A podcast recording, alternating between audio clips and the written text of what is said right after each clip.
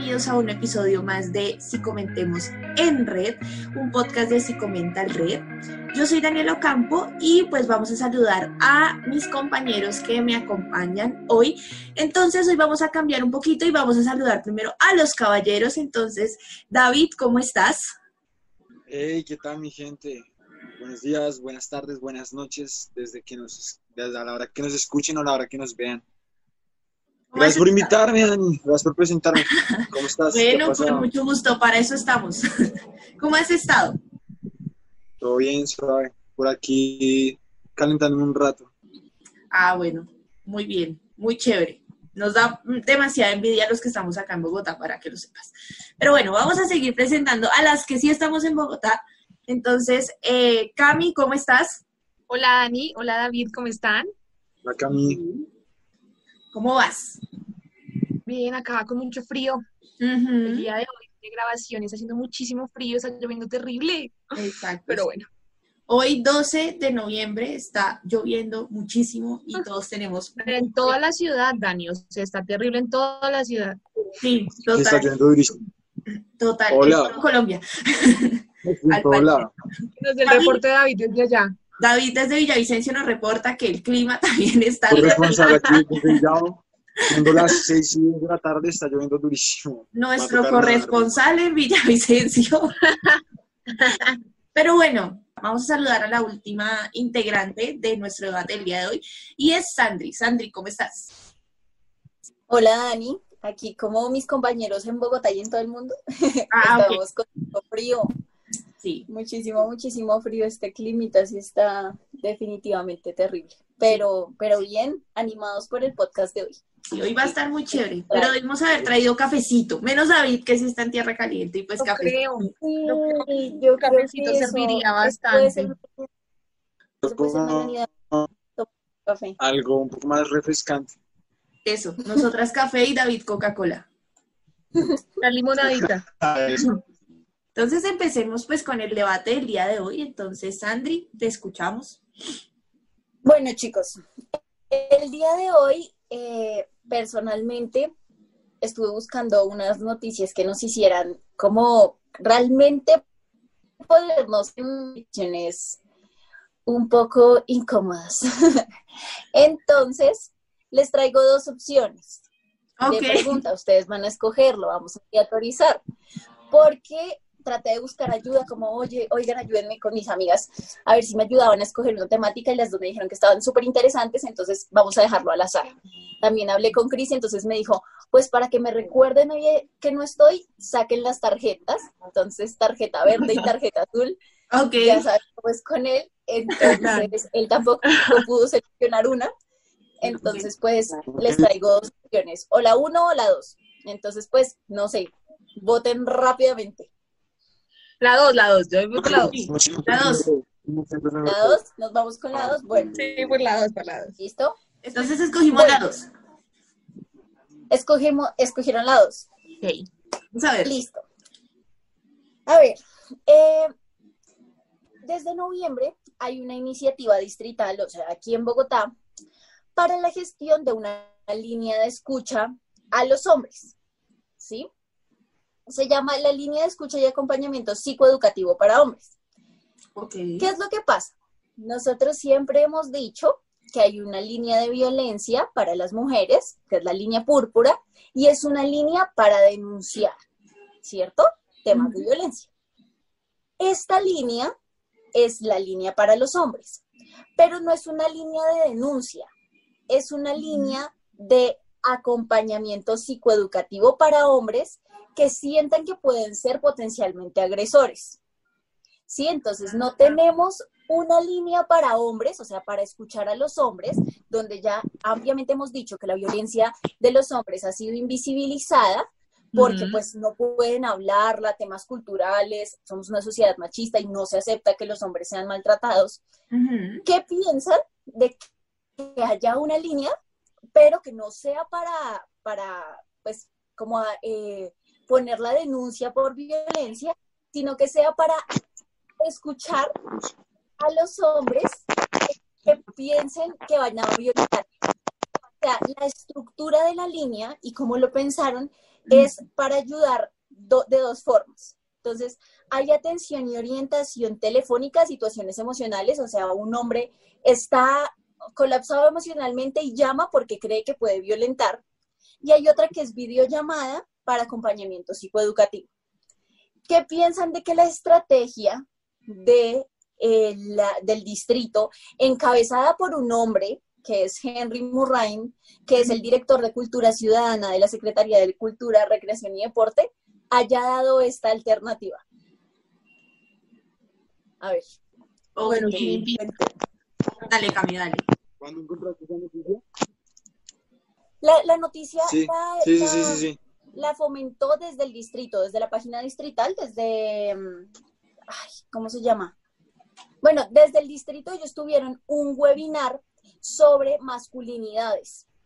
Y en ese webinar sacaron esta iniciativa, que ya es una iniciativa que se está estandarizando en noviembre aquí en el distrito.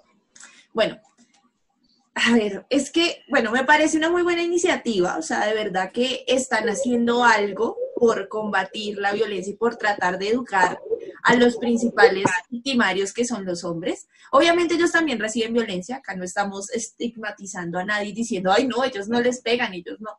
No, obviamente no. Pero sí es una, una manera de combatirla eh, algo diferente, ¿sí? ¿Cuál es el problema que yo veo en este, en este caso? O sea, como tú bien lo decías, Andri, es una, eh, vivimos en una comunidad muy machista. Entonces, obviamente, los hombres se van a tener muchísimo al decir, no, pero yo que voy a andar llamando a hablar de mis emociones por allá, que porque le puedo pegar a mi mujer. Entonces, pienso que esa sería como la principal falla de esa técnica.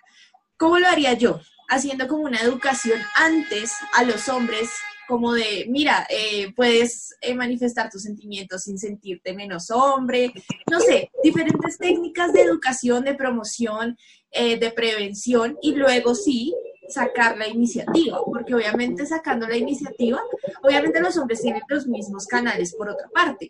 Entonces, si sientes que vas a violentar a tu pareja, ve al psicólogo o llama a la línea 123, algo así pero hay que hacer una campaña más de reeducación diferente hacia los hombres, de que se salgan de su cultura machista de, los hombres no lloran, los hombres no sienten y usted puede ser agresivo cuando quiera porque usted es hombre y no se controla.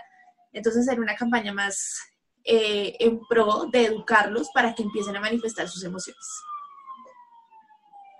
Y de alguna manera, bueno, lo que dice Dani, pues tiene bastante razón y me gusta su punto de vista pero también pienso que es muy cultural, ¿no? No solamente es a través de educar a ciertas personas y hacer más campañas, sino también va desde casa, yo creo, ¿no? El hecho de empezar a decirle a los niños, eh, pues en este caso varones, que está bien expresar los sentimientos, que está bien que las personas eh, cual sea quien sea, pues, eh, no sé, en ese momento llore, dependiendo de la situación, que expresen lo que sienten, ¿sí? Y eso de alguna otra manera también va a hacer que las cosas empiecen a cambiar, entonces que esas campañas no simplemente vayan dirigidas ya a hombres eh, adultos o quienes ya estén o que a punto de agredir o que hayan sido agresores, sino también de pronto a padres y a hecho jóvenes y niños que de alguna otra manera hacen que haya un poco más de, puede ser una prevención mucho más quizás no, o sea, no digo que la otra no sea efectiva, sino digamos como primaria, por decirlo así. Entonces, em, pero con respecto a lo que dice Andrita, pues se me hace bastante interesante. Yo honestamente no sabía que existía eso, debo confesarlo, eh, eso de los hombres y, y de alguna otra manera es, es pues como una mano ayuda que pronto de alguna otra manera algunos hombres se pueden arriesgar por ese lado, ¿no? Sí, obviamente existe el psicólogo, existen muchas otras de pronto eh, herramientas, pero sabemos que tanto nosotros como psicólogos no les llegamos a todo el mundo y van a otros lugares, brujería, eh, no sé, lo que sea, lo que crean, eh, coaches, lo que sea. Entonces, de alguna otra manera, que esté pasando esto, pues hace ya ruido, ¿no?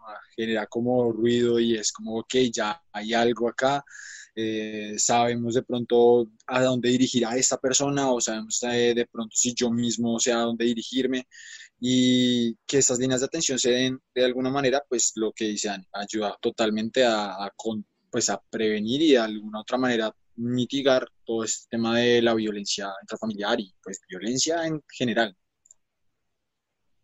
Bueno, yo tampoco sabía, no sabía, no, tenía conocimiento de eso, creo que es muy nuevo. Y como dices, Adri, pues será a partir de, empezó a partir de noviembre, pero mm, es muy buena iniciativa, a mí no me parece mal. Es muy buena iniciativa en cuanto a, lo que hablan de promoción, prevención, y es bueno que una persona, ya sea hombre o mujer, o sea, ya independientemente, sea hombre o mujer, se dé cuenta de las características que está presentando o los síntomas que presenta para ser victimario. ¿Sí? O sea, eso me parece muy bueno, o sea, no me parece mal. Lo que llama me llama la atención es por qué la primera iniciativa hacia hombres tenga que ser para las personas que son abusadoras, ¿sí? O sea, no abusadas. Si bien tenemos claro todos acá, y creo que para el resto de gente no es una mentira, lo como lo hablabas antes ahorita, era que muchos hombres, pues muchos en porcentaje de mujeres probablemente sea menos, falta ver cuántos, cuántos hombres denuncian la, violencia, ¿sí? Falta eso.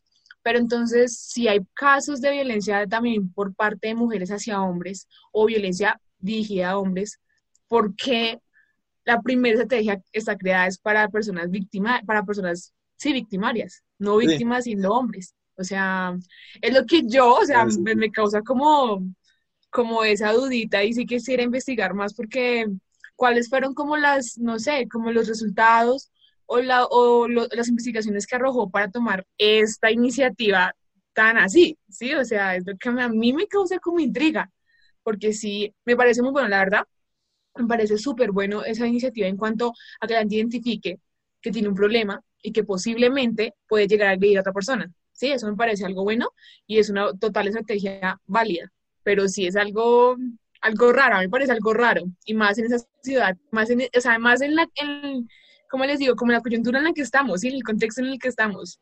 Entonces, eso opino. Algo súper chiquito que quiero agregar es que de alguna u otra manera es muy difícil de alguna, eh, o sea, yo, listo, o sea, no sé, digamos que yo soy un agresor, pero yo mm. cómo sé que soy un agresor si de alguna otra manera así yo he sido, no sé, en todas mis relaciones. Listo, mi pareja me lo dice, como usted es una porquería, usted me pega, incluso las otras personas lo ven, sí, pero yo cómo voy a llegar allá, eso es lo único que yo tengo también de, también de preguntar, como yo cómo llego allá diciendo, sí, yo le casco a mi mujer. No, o sea, también como, también como voy a llamar a decir, estoy de mal genio con mujer y tengo ganas de pegarle. Sí, o sea, en ese momento tú un, un, nivel de, de qué, de, control mayor, para un momento tener conciencia de que hay una línea para llamar y decir, hey, estoy de mal genio, quiero pegarla, o sea. no sé, eso está raro. Esta, esta línea es... Ese es el punto o sea, como que pensé que íbamos a llegar de una, como el decir, ok, es que realmente una persona que violenta y está interiorizando que para él eso está bien, o sea, está entre su estructura que él le tiene que hacer saber a su mujer quién es el, el macho de la casa y su forma de hacerlo es golpeando. ¿Cómo? ¿Sí? ¿Cómo es esta estructura para que tú ya después digas, ok, tengo que llamar antes? Si hay una línea de seguimiento a casos, o sea, tú, si tú fuiste denunciado y ya tú tienes que hacer este seguimiento por la línea, listo, yo entiendo.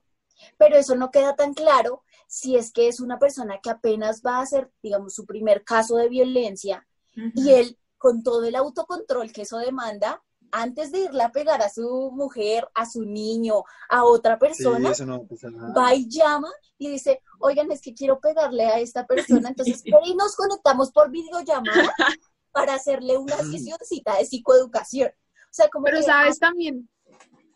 a mí un montón de ruido y por eso les traía la noticia, porque claro, está esta estrategia que dice Dani, como viéndolo desde lo dulce y lo tierno, de, ok, es una iniciativa, podemos eh, pegarle a la, a la prevención, pero, ¿qué pasa cuando ya es una persona que realmente ya lo ha hecho muchas veces?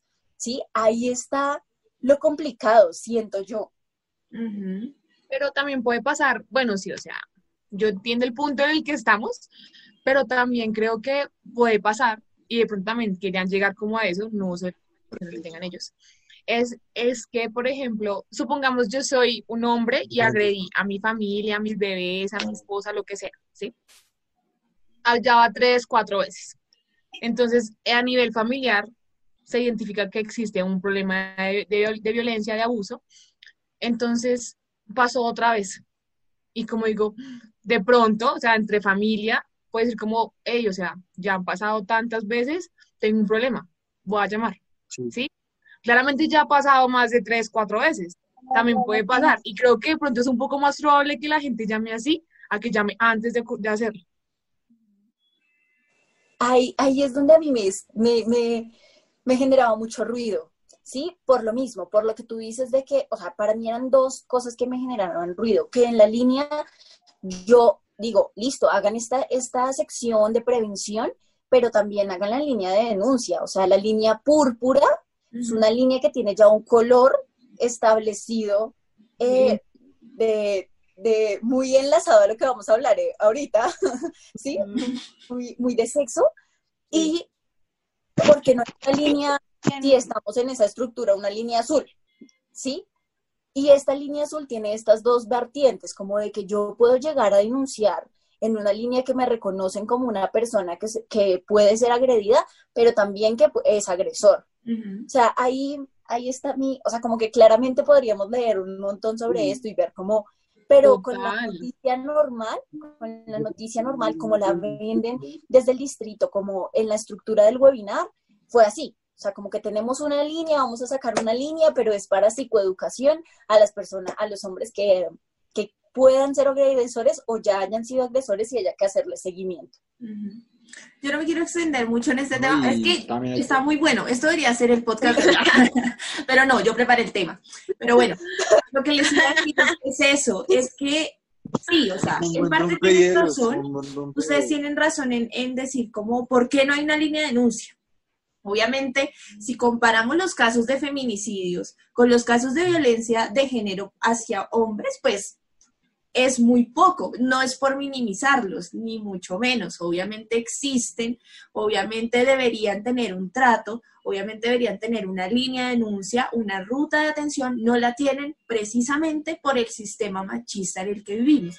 Precisamente por ese sistema es que están sacando líneas para que los hombres agresores sean los que se psicoeduquen y no puedan los hombres que están siendo violentados también hacer su denuncia, porque cuando los hombres, para nadie es un secreto que cuando un hombre va y dice es que mi esposa me pega, pues la gente se le ríe, empezando por las autoridades que deberían respetarlo y deberían tomar su denuncia en serio. O sea, ese es el gran problema que pienso que deberían atacar, el machismo, de que a los hombres también les pegan. Y por eso también resalté esto de, de hacer la psicoeducación, de, mira, tú puedes expresar tus emociones, porque obviamente lo que ustedes decían es muy cierto. O sea, una persona que le está pegando a la mujer no decir, ay, no, sí, la estoy embarrando entonces, es muy, es muy poco probable que eso pase. O sea, es muy poco el hombre que dice, ay, no, sí, no necesito ayuda.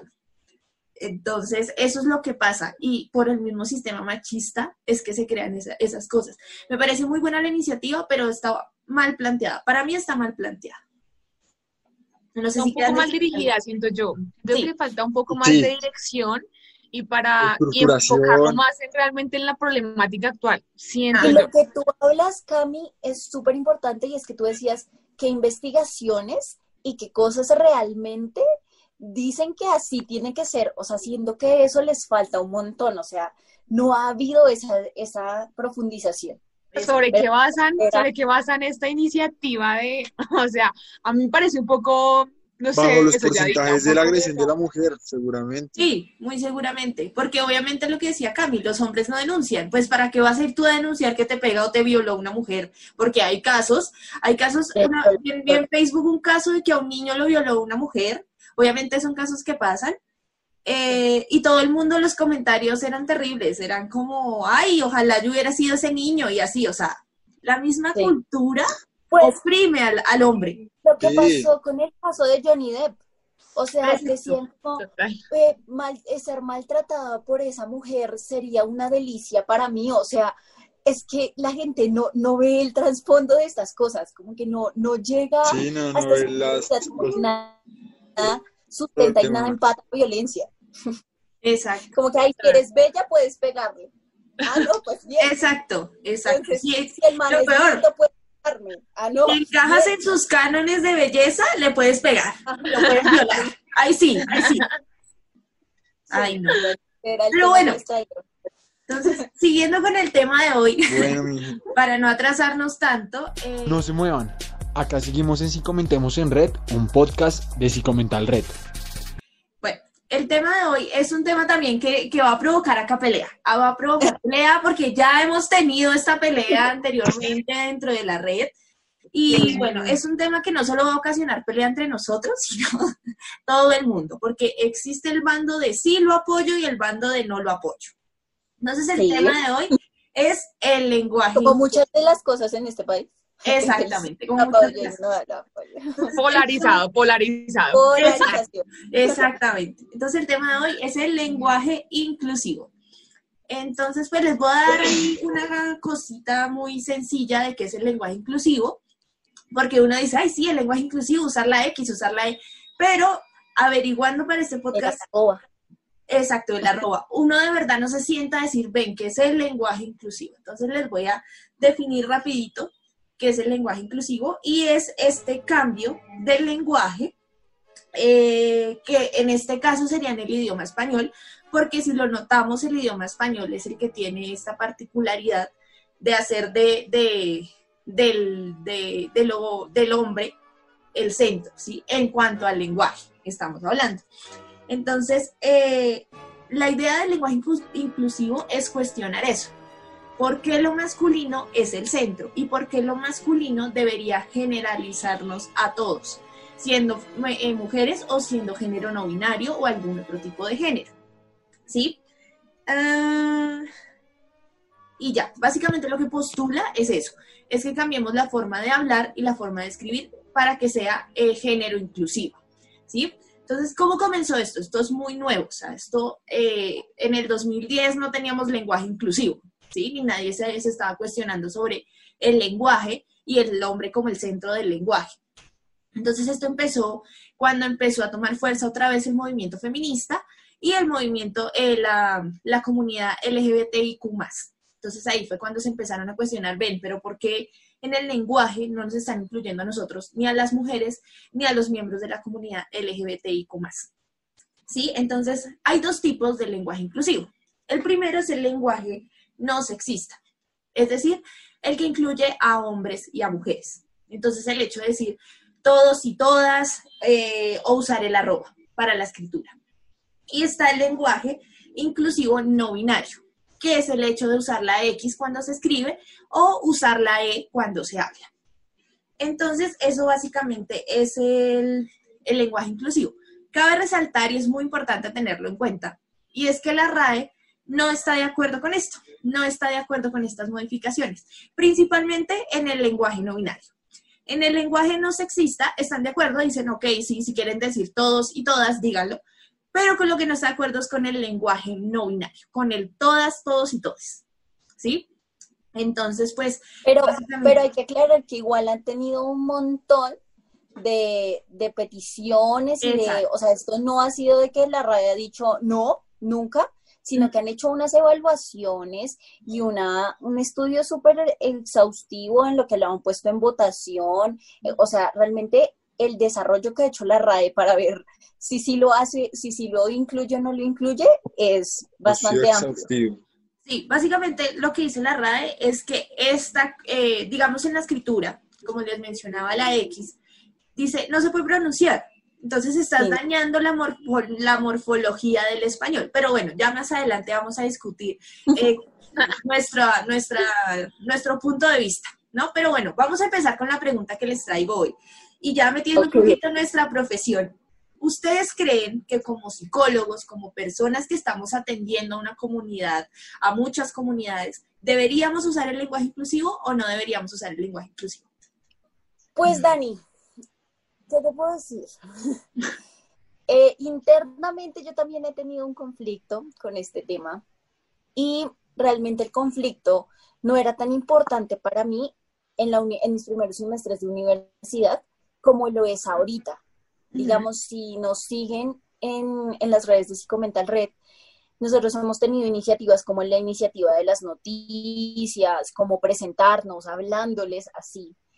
Y simplemente el hecho de pensarme cómo saludar, ya ahí em, empezó a chocarme.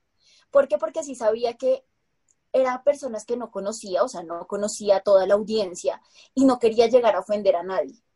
Por ese temor, como que ya uno empieza a evaluarse. Entonces yo, y yo personalmente saludo como hola a todas las personas, como tratando de, incluirlos a todas las personas. Yo también siempre digo mi gente. Como que solo, como que solo lo hago cuando saludo.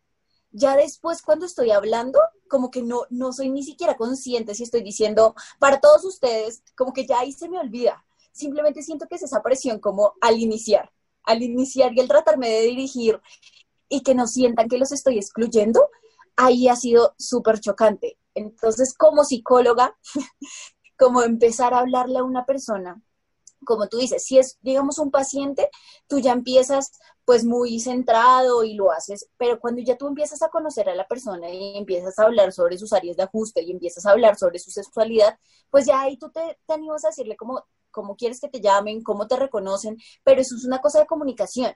Cuando vas y dictas un taller, ya es más complicado. O sea, cuando ya vas y dictas un taller, y más si es con población infantil, y es, puede haber que haya población que no lo sepa, o sea, que no les importe, pero hay otra población que está súper documentada, hay niñas de 13 años, 12 años que saben mucho sobre el tema, hay niños que saben mucho sobre el tema y que sí te dicen como, ok, no, no me siento representado, ¿sí? Y ya ahí hay un choque, como que tú pierdes esa, yo siento que es un parte de humanidad, ¿sí? No es solo con, con el tema, pero sí es complicado, o sea, como que si tú no puedes hablar con la persona porque no es algo que tú digas, eh, digamos, como mi nombre, mi nombre es Sandra, pero mi nombre probablemente no identifique si quiero que me digas eh, todes, ¿sí? O si quiero que me digas, o que me escribas con arroba, como que eso no es tan diciente como cuando tú te presentas, ¿sí? Realmente eso es, eso es muy, muy complicado. No sé, yo tengo un shock con este tema. Yo iba a decir algo, algo parecido a antes. La verdad, creo que, o sea, yo tenía definido que iba a estudiar psicología, ya definido desde que salí del colegio, pero creo que al principio uno esto no, es más, yo creo que esto al principio de que uno empieza a estudiar no es algo relevante, para mí, ¿no? Para mí, para mí en mi carrera universitaria. O sea, como que uno va como, tiene como otra, otra visión de que, a qué se va a dedicar, de por qué entró a estudiar eso. Sí, ya a lo largo de la carrera en la academia uno le va cambiando su forma de ver la vida y las cosas. Entonces, creo que al principio nada, pero ya cuando uno ya empieza a tener, por ejemplo, su sitio de práctica, sus cosas ya un poquito más avanzadas, uno ya se va dando cuenta que ese tema, ese tema inclusivo es demasiado importante, ¿sí? Uno, lógicamente, en su actuar normal, diario, uno no utiliza ni palabras inclusivas, uno, uno habla como aprendió a hablar, o sea, uno simplemente queda así. Pero entonces ya después de uno entender, por ejemplo, lo que hablaba me acuerdo mucho porque yo trabajo con, en cuanto a embarazo adolescente y a veces hace unos años hacíamos ferias de salud en colegios, ¿sí?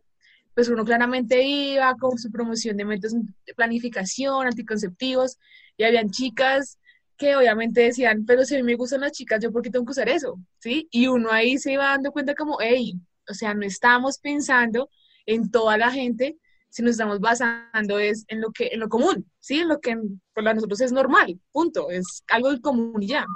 Entonces sí creo que es, es complicado, incluso también para, para acá, para la página de Instagram, ha sido como, para la red, ha sido también difícil y como que uno graba un video y es como, no, ¿verdad? que tengo que ser? O sea, hay que ser inclusivo porque es que estamos llegando mucha más gente, ya no es como el compañero, el amigo, sino ya hay gente diferente. Entonces sí, es difícil. Siento que acoplarnos de pronto a nuestro, o sea, no es imposible, pero acoplarnos por nuestra educación desde pequeños, todo eso, es difícil acoplar ese tipo de, como de, no sé, como de uno cambiar hasta su forma de hablar cotidianamente para ese tipo de inclusión, ¿sí? A mí me parece difícil no siento que esté mal, claramente si yo fuera otra persona y no fuera Camila Jaramillo, sino, no sé, me quisiera llamar de diferente manera, sí, o tuviera otros cambios, créeme que yo también diría como, a mí sí me gustaría que me trataran de manera inclusiva, hasta cuando me hablan, ¿sí? A mí sí me gustaría, pero pues es difícil, yo siento que es difícil por nuestro contexto, por nuestra cultura, por todo, y uno creo que a medida que va como que va compartiendo cosas con diferentes personas, se dando cuenta, o uno va como entendiendo que para cierta gente sí es importante, así para uno no sea como, ay, bueno, sí, no, o sea, otra gente se, se siente identificada de otras maneras y uno tiene que respetar eso, ¿sí? O sea, es algo que uno de verdad necesita respetar y tiene que aprender. No se muevan, acá seguimos en Si Comentemos en Red, un podcast de Si Comenta Red. Eso creo. Uy, todo el mundo cree cosas muy chimbas. A ver. eh, La confusión de David.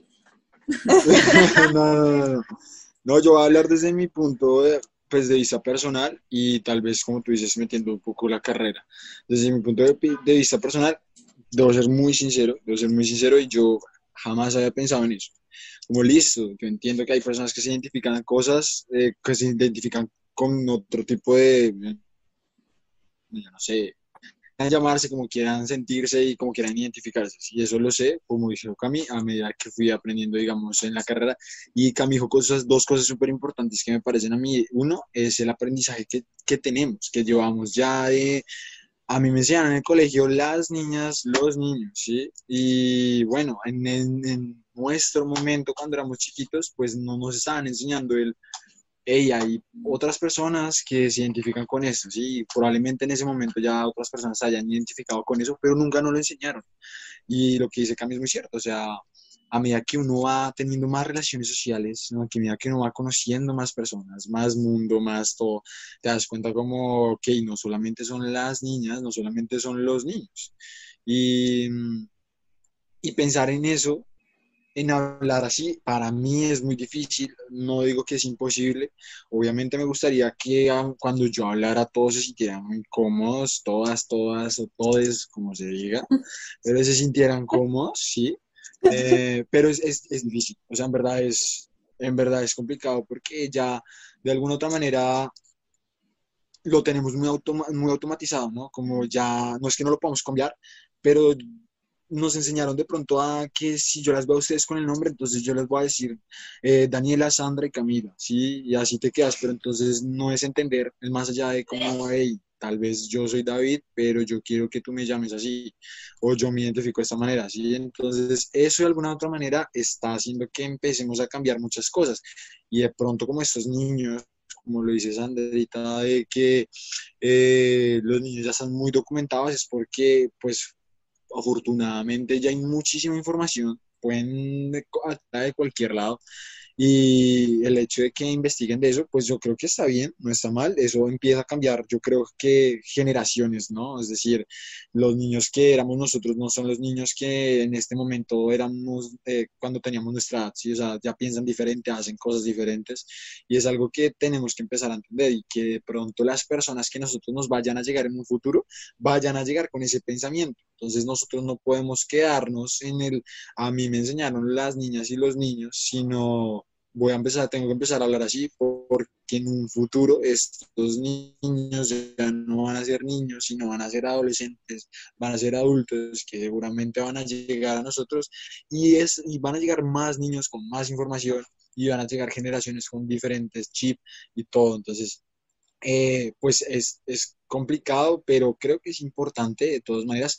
Yo no, nunca he pensado a nivel personal como, eh, no quiero hacer sentir mal a alguien ni nada por el estilo, voy a hablar de esta manera por eso o por aquello, sino que en verdad yo simplemente, o sea, yo en verdad respeto a todo el mundo y intento hacer pues como que todo el mundo se sienta bien, cómodo, demás, pero sin pensar en el te voy a llamar así y eso pues de alguna otra manera sé que puede ser erróneo, pero de una, pero también está bien porque así es quizás como yo estaba aprendiendo, pero no está mal que de pronto yo no te llame a ti con la E o con la X, eso no está mal. Y yo creo que ahí también juega muchísimo todo este papel de tal vez la tolerancia que tenemos frente a, ¿no? Entonces yo me identifico así y bueno, listo, yo entiendo de pronto que tú todavía no lo sabes, te voy a decir, claramente es recansón que la décima persona te llame otra vez así, tú tengas que escribirle, ya estás a tope y de pronto revientas y bueno, un montón de cosas que tienen que pasar para que, que cambie eso, ¿no? Pero bueno, eso es lo que pienso yo.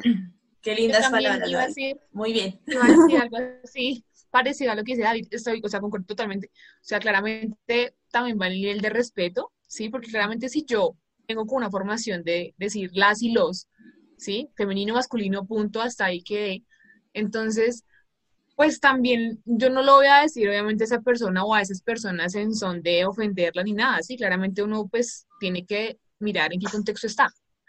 Pero si yo de pronto no sé ese lenguaje, pues la otra persona tampoco tendría por qué ofenderse, ¿sí? O sea, porque es que es como de, de lado y lado, ¿sí? De parte y parte. O sea, es algo, es, o sea, es un tema demasiado delicado, me parece a mí. Porque Bueno. mira que solamente hablar de las y los, ya, uno ya ahí empieza como, ¿será que sí? ¿Será que no? Me siento mal, se ofende, no, me ofendo yo, o sea, es difícil. Nos ofendemos todos. Sí. Bueno, Todos, a ver. roba.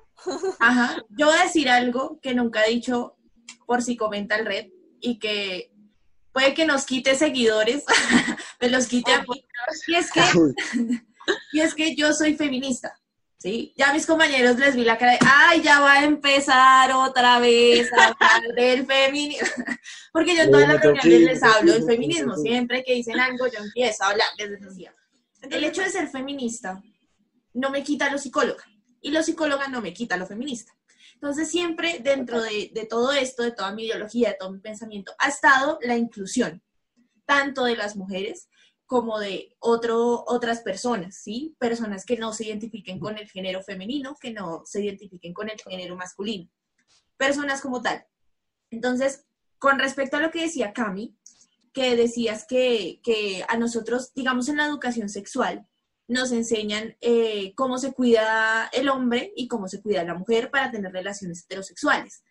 Entonces, acá les voy a contar una anécdota y es que yo, hablando con una amiga que, que es lesbiana, ella me contaba, pues uno habla sobre la vida sexual y todo esto y yo tenía la curiosidad, yo tengo 24 años, yo me enteré a los 23 años cómo se cuida una persona, un- una persona lesbiana. Yo no tenía ni idea y estaba estudiando para ser psicóloga. Y yo me, pus- me senté y dije, ¿qué pasa si yo nunca me hubiera enterado y llega una paciente, una adolescente que está definiendo su sexualidad y todo esto y que me llega y me dice, mira, me gustan las mujeres, pero no sé cómo cuidarme, enséñame. Lo va a decir, no, no tengo ni idea, yo tampoco, averigua tú y me enseñas a mí también. ¿Sí? Entonces, no solamente es el lenguaje, como, como psicólogos y como personas que estamos estudiando cosas de humanidades, porque siempre he dicho, si tú estás estudiando algo de humanidades, es para entregarte a la gente. Si tú estás estudiando algo que tiene que ver con servicio, es para entregarte a la gente. No para juzgarla, no para discriminarla, ni nada de eso. Entonces, como nosotros como psicólogos y, como personas, debemos eh, estudiar y mirarlas, mirar cómo podemos incluir a las poblaciones que, que no son ni heteronormativas o a distintas poblaciones, a las poblaciones con discapacidad eh, auditiva, con discapacidad visual, con, discapac- con cualquier tipo de discapacidad. Entonces también como psicólogos debemos velar por toda esa inclusión. Y el lenguaje, el lenguaje, sí, lo que ustedes decían, son cosas de tolerancia y hay un, una, una balanza, ¿sí? Entonces, lo que a mí me pasaba con los saludos de Psicomental precisamente, yo nunca había estado en una, en una red social, nunca había cogido mi Instagram y decir, hola, ¿cómo están todos? Todo esto, no, nunca. Entonces, obviamente, cuando me tocó salir a saludar, yo dije, ¿qué digo? yo soy como David, yo digo, hola, gente, ¿cómo están? O como Sandy, hola a todas las personas, porque no me gusta decir, hola a todos. No, no me siento bien, siento que estoy traicionando mis ideales, ¿sí? Pero obviamente cuando uno empieza a hablar y uno empieza a dar el discurso, acá en el podcast, en los videos, en donde sea, uno empieza a hablar y uno no se da cuenta si dice todos, todas, nunca se da cuenta porque no está interiorizado.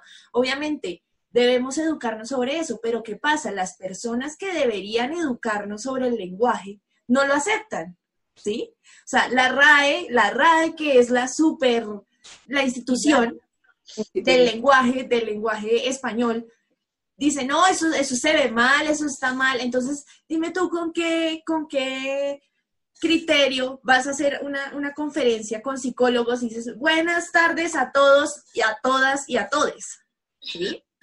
Entonces, obviamente, uno quiere ser inclusivo, pero obviamente la gente se va a burlar y va a decir, ay, esta niña, no sé qué. Exacto, por lo polarizado que está el tema. además. Exactamente, exactamente. He visto personas por Facebook diciendo que las personas que usan el lenguaje, el lenguaje inclusivo son personas retrasadas mentales. Bueno, pero ahí uno dice, oye, ey, ey, ey, tampoco, o sea, respeta. Las personas respetamos que tú no quieras usar el lenguaje inclusivo. A mí me parece terrible, dando mi punto de vista, me parece terrible que ni siquiera intenten incluir a las demás personas, pero está bien, si no lo quieres hacer, no lo hagas. Pero no te pongas a ofender a las personas que sí queremos incluir a las demás personas, ¿sí me hago entender? Entonces siento Sí. que ese, ese es el problema. A mí también me pasaba en los videos y acá, y yo digo, es que si digo todo es no me veo como rara, o lo estaré diciendo mal, porque qué tal no sea todo es sino otra cosa, y yo No, esté y embarrándola, y que me salga, así cuando- no es. Entonces yo cuando usarlo, ¿no? Dime. Cuando usarlo, o sea, como listo, voy a hacer mi primera vez que voy a decir el, el lenguaje inclusivo y digo todo es y la cago. Exacto, exacto, ¿Dónde la uso? Exacto. Pero, ¿sabes que Yo siento que además eso es una visibilización, o sea, esta temática es una vi- visibilización de que de lo que hablan mis compañeros sobre la educación, yo estoy completamente de acuerdo con que, que no te eduquen para para todos la- para todas las personas que no te eduquen detrás de que no te educan sexualmente porque si si podemos hablarlo así la educación en Colombia tiene proyectos estandarizados que no se cumplen eh, las instituciones están dirigidas por personas mayores y eh, sin discriminar y sin nada, pero las personas mayores no, no se les puede hablar de estas temáticas con tanta facilidad. O sea, realmente tú te tienes que parar en posturas muy fuertes para que las asimilen. Entonces, digamos, personalmente, mi educación sexual fue bajita, casi nula, ¿sí? Lo, con, con, con como yo me educaba, y lo decía David, es que ahí ya empezaba a haber toda esta locura mediática en donde tú realmente le podías preguntar a tu burbujita mágica, Google, qué era todo, ¿sí? Eh, yo tengo una anécdota muy chistosa, yo me voy a ver muy mal después de esto. Dila, dila, dila. No importa, no importa. Sandra. Nos van a echar de si comenta. Estamos aprovechando que no está Cris para, para contar todo. Nos van a echar. yo tenía tan poca educación sexual que claro, yo había escuchado esta canción de, de teléfono, de solo ten mi número telefónico. Sí, para que- hagamos el amor la- por el teléfono, sí. Ajá, bueno, claramente por esa frase, por cómo me estaba educando el reggaetón, cuando la primera vez que yo escuché sobre sexo oral, yo dije, ¿es eso? O sea, sexo oral es tener sexo por teléfono, claramente. Para mí era muy lógico. Para mí era Sí, muy claro. lógico. Cuando ya después eh, me dijeron que un sinónimo de sexo oral era blowjob, yo quedé como, ok, ya puedo preguntarle a mi hermoso eh, globo Ajá. qué es esto y te das cuenta que, o sea, son cosas que pasan y que después te, te das cuenta que no solo que le pasen a hombres, que nos pasan, que les pasan a mujeres, o sea, en, en sexo entre mujeres, sexo entre hombres, se, eh, todo tipo de sexo, ¿sí? Ocurre y no te educan para ello. Desde la Sí. carrera y ahorita que hablaba Dani, yo caía en cuenta de un montón de cosas y es que las disfunciones sexuales te las venden para parejas hetero. O sea, nunca te dicen cómo son las disfunciones se- sexuales para parejas homosexuales. No, realmente te dicen, bueno, no, la estructura tiene que ser así para hombres, para mujeres, tal. ¿Sí? Pero nunca en la educación hay un, hay un hoyo gigante sobre esta temática.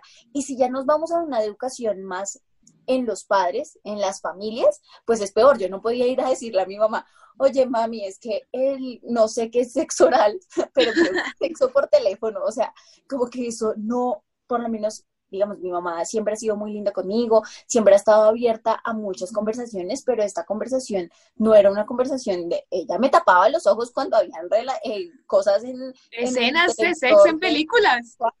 Sí. por favor, o sea, ella, porque pues es un tema muy tabú.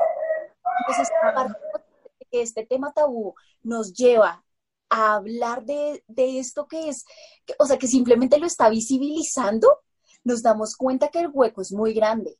O sea, el hueco detrás no es solo una palabra, y era algo que yo le decía a Cami un día que tuvimos esta discusión y con Jimmy, y era lo que ella decía, ella decía como, es que no porque ellos entienden, porque yo no sepa, ellos se tienen que disgustar. Y yo le decía, es que es una vida en la que les han estado diciendo eso. Entonces ellos sí se disgustan, porque es como, ok, toda la vida he estado tratando de entender, y era lo que decía David, como tratando de hacerle entender a alguien que no me diga así. O sea, cuando ya es tanto, como que sí se ofenden, claramente no estoy justificándolo, pero, pero como que si nos paramos en eso, hay muchos puntos desde donde verlo. Bueno, gente, se nos ha acabado el tiempo por el episodio de hoy. Sin embargo, esperen la segunda parte del de, eh, episodio de lenguaje inclusivo en dos semanas en nuestras plataformas digitales de audio y en nuestro canal de YouTube y Facebook. Recuerden que nuestras redes sociales son arroba red en Instagram y en Facebook. Y tenemos el servicio de atención psicológica para las personas que quieran eh, agendar su cita con nosotros. Nos pueden escribir un mensaje directo a Facebook o a Instagram o enviarnos un correo a psicomentalred.gmail.com. Gracias por escucharnos, gracias por conectarse todos los días con nosotros. Fue un placer para nosotros acompañarlos en lo que sea que estén haciendo mientras nos escucharon o nos vieron. Esperen la segunda parte de este episodio y nos vemos o nos escuchamos en una próxima ocasión.